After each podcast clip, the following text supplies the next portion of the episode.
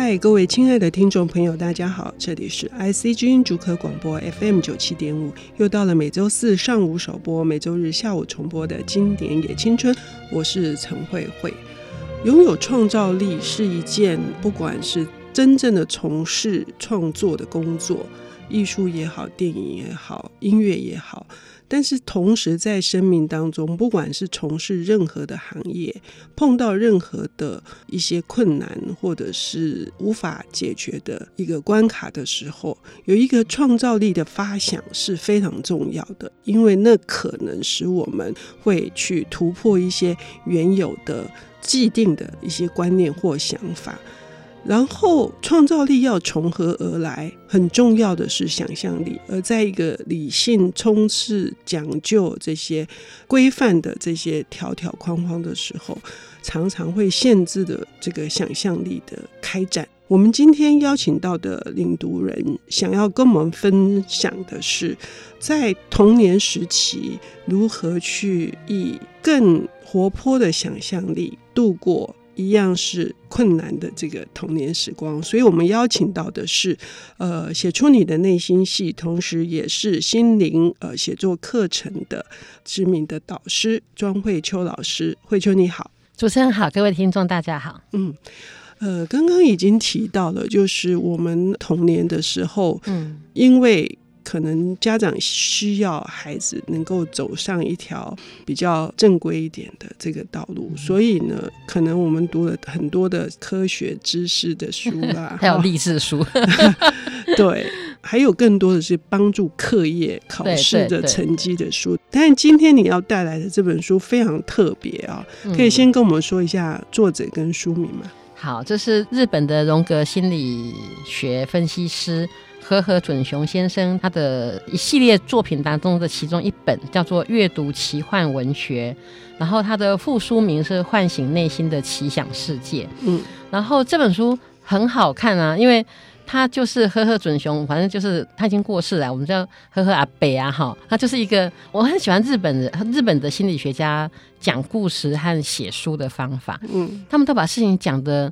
嗯，很简单，然后有一种很柔软的，然后很简单，你就你没有，你不需要任何的心理学背景，你都可以听得懂他在说什么。嗯，然后他就是在，因为他自己是心理治疗师嘛，所以他长期在做心理治疗，特别是他做了很多孩子的，因为如果孩子有什么状况，比方说孩子不肯上学啊，然后说或者是说孩子现在年轻的孩子拒学症啊、忧郁症啊，其实好像越来越多，所以他接触到很多很多这样的个案。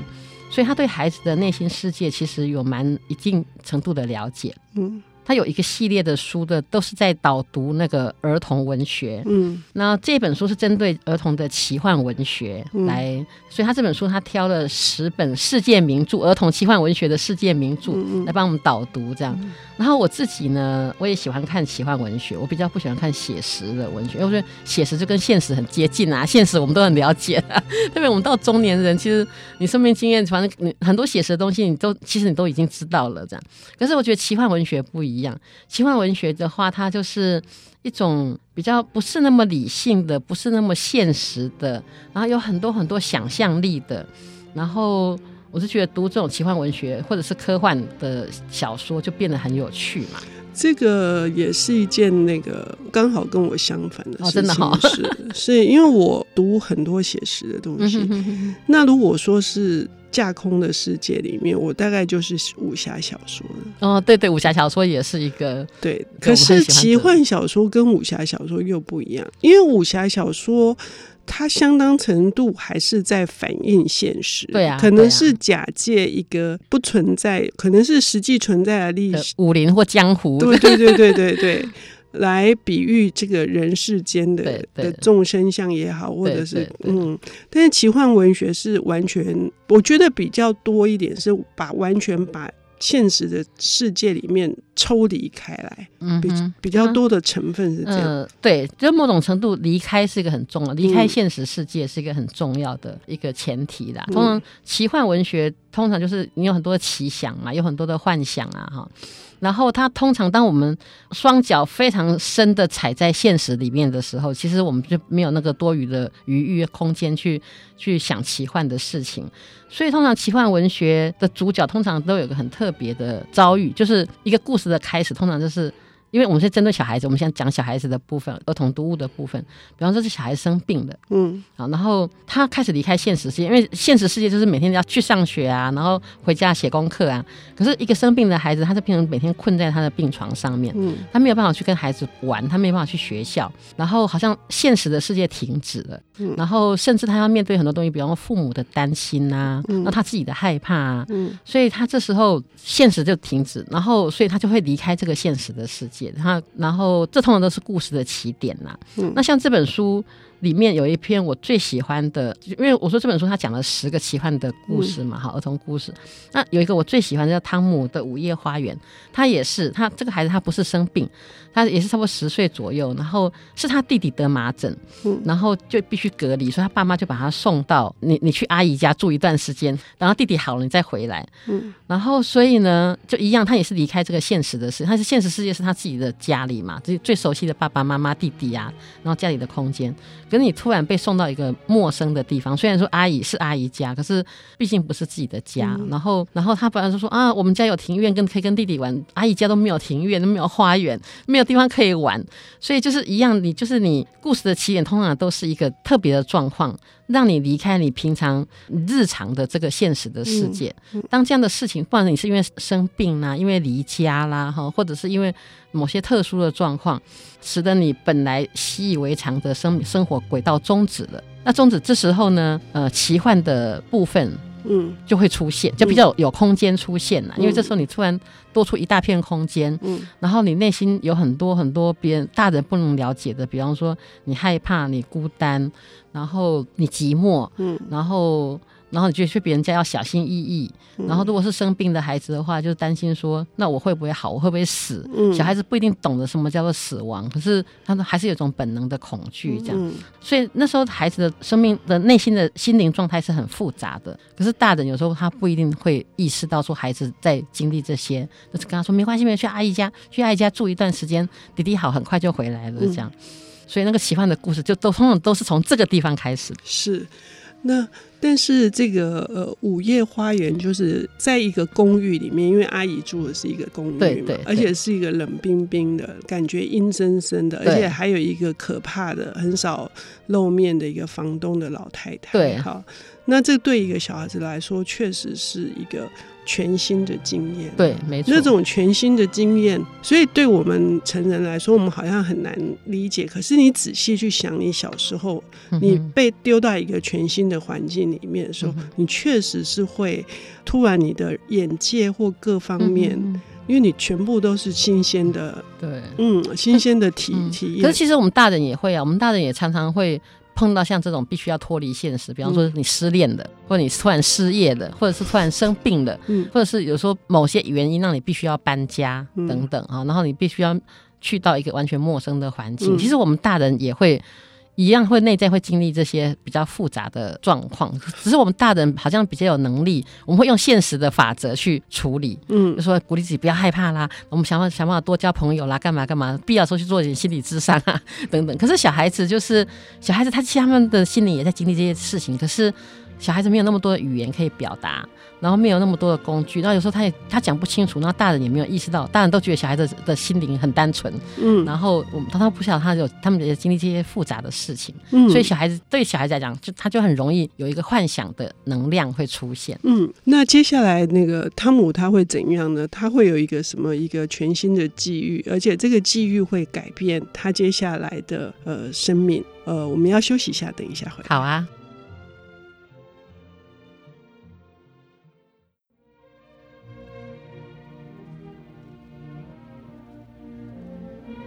欢迎回到 IC 之音主科广播 FM 九七点五，现在进行的节目是《经典也青春》，我是陈慧慧。我们今天邀请到的领读人是，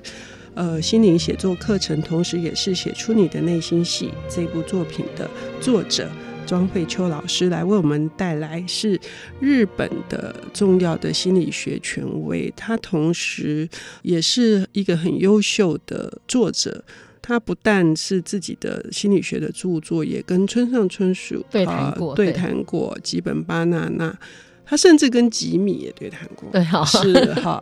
所以他在这本书是他的孩子与幻想的一系列当中的一本，是阅读奇幻文学，是唤醒呃孩子内心的这个奇想世界。为什么孩子需要读奇幻文学？那为什么去设定，当孩子遇到一个现实遭到终止的这个时刻的时候？他会用什么方式来面对他呃生活的改变，或者是尤其是遇到重病的时候？对对，其实像前几天我们一个朋友的侄女啊，到台北来度假，她国中一年级，她就说他们学校有个小朋友出车祸过世了，不是他们同班的，可是他们是同年级的，这样。我就觉得像其实对小孩子的世界，有时候像这种事情也会出现，那他也都很像一个涟漪，会在孩子的内心产生很多很多的反应，嗯，可是我们大人有时候就是都没有去处理，对，忽略，对对，然后所以我觉得，其实像小孩子在读奇幻文学的时候，他们会更能感应，因为他们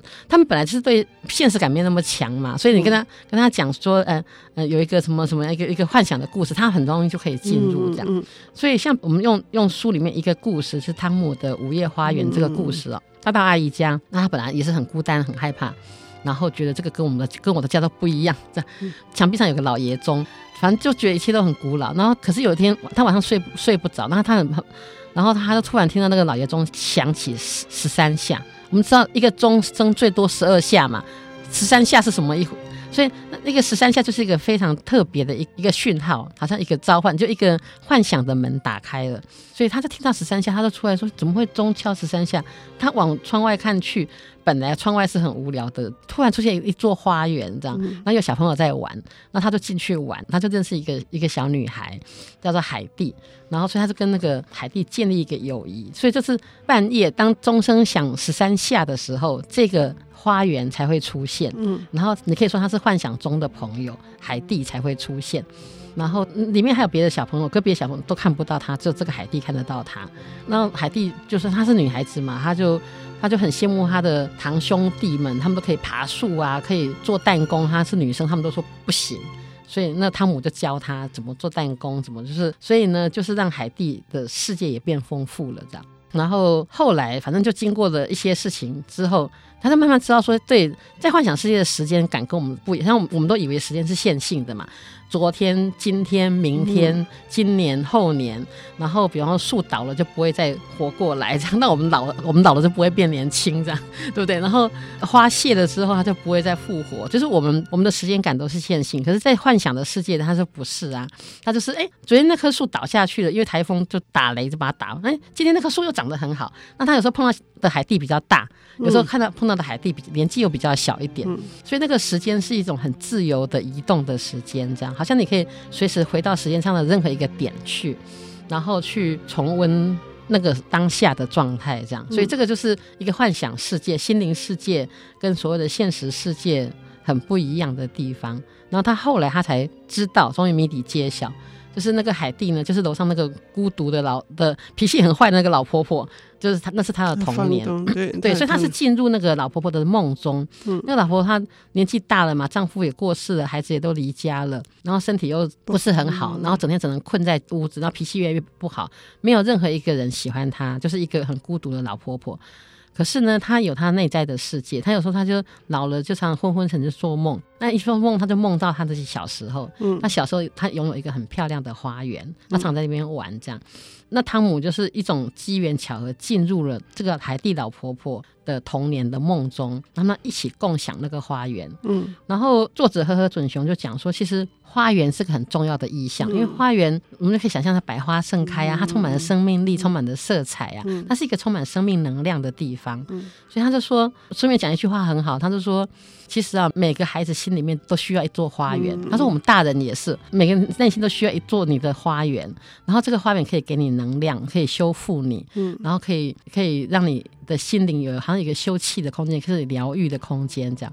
所以呢，后来那个最后故事最后就是那个汤姆的弟弟麻疹已经好了，他必须要回家了，所以故事要到尾声了。那他也终于有机会上去跟那个老婆婆见个一个面，这样。嗯然后，所以他曾经进入过海蒂的梦中。其实那座花园同时疗愈了海蒂老婆婆，嗯、也同时疗愈了汤姆。嗯，那汤姆是当然问题比较小，就是他只是离家的孤独，或者一个成长中孩子心灵的一种孤单的状态。可是那对海蒂老婆婆来讲是，她经历过人生所有的一切。那现在生命走到尾声之后，还好他还有他的梦，他还有他童年的记忆，他童年当当中那个美丽的花园。嗯然后这个就变成你心灵一个很重要的力量，让你觉得说，好像这个生命是整个来讲是值得的，这样是美好，他有有过美好的时光，这样。所以这座花园，这座奇幻的花园，其实它同时支撑了这两个人的心灵，一个一个老婆婆和一个年轻男孩子的。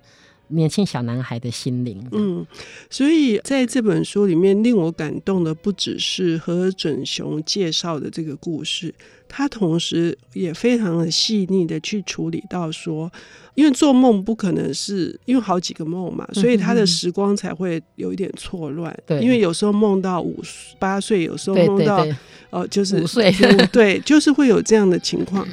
那因此，当他跟海蒂这个孤独的海蒂交上朋友的时候，知道他弟弟快好了，可是他却不想回家了。对啊，你看，从呃何准雄就可以写写到说，这个作者那么的细腻的去处理这孩子的情感，是我们大人忽略的，就是我们。可能就会觉得你写到这里就结束了，可是事实上，当孩子交上朋友，所以交朋友这件事情很重要。孩子需要朋友，他从这一块去处理这件事情，同时他也把一个你刚刚慧秋讲到的说，一个老年人心里面拥有一座花园的这个。很神秘的讯息也传给了一个小男孩，让小男孩自己也去经营自己的一座花园。对，这里面是有很深刻的这个意涵的，所以我们都太轻忽。对啊，有时候我们看故事，你就看就看个故事看完了，对不对？像我们看《魔戒》就看完了，然后看《哈利波特》就看完了，然后但是看这一本那个呵呵准雄的这本那个阅读奇幻文学啊，我觉得它的好处是说，因为它里面讲这这十本儿童的文学。其实我大部分都没有看过，除了最后面那个地海系列有看过，其他我都没有看过。可是他的写法就是比较是跟你讲故事，讲一段故事就帮你解析，就说哎，为什么这时候会出现这件事情呢？为什么这个故事，比方说他为什么生病，然后后来会做梦呢？然后后来他离家，离家的一个离家的。的汤姆，他的内心世界是什么呢？就像一个老贝贝对着你讲故事，讲、说，哎，这本书他他为什么会这样？这个作者为什么会这样写？他写那故事为什么会这样发展？这样发展它背后有什么意义？然后他讲一段之后，大家，然后我们又回到故事，然后故事继续进行当中，他又停下来说，哎，你看这个地方他为什么要这样经营？这样，所以我就觉得就很像一个那个有一点提点，然后有一点眉批，对，然后我们可能我们本来觉得就是一眼看过去的东西，他就说回来回来回来，这里要告诉。你什么？对，对，对，对，所以我觉得这个心理学家很厉害，很会讲故事，嗯嗯。然后，而且一次奉送了十个故事。今天我们时间的关系只讲了一个，所以其实你有没有看书都没有关系。对，这本书非常推荐给大家阅读。如果因为读了这本书而去找到这些译本来读，台湾绝大多数是有译本的，大部分都有，大部分都有了。其实台湾出版业真的非常的蓬勃，真的 蓬勃。对啊，谢谢你的祝福。就是什么样的书都有，世界各国很多的。是一本都有哎，所以我们千万要珍惜，我们拥有非常多的这些宝贵的花园的资产，因为每一本书都可能营造我们心里面的一座花园。对啊，谢谢，花园很重要。谢谢，谢谢慧秋。好，谢谢，拜拜。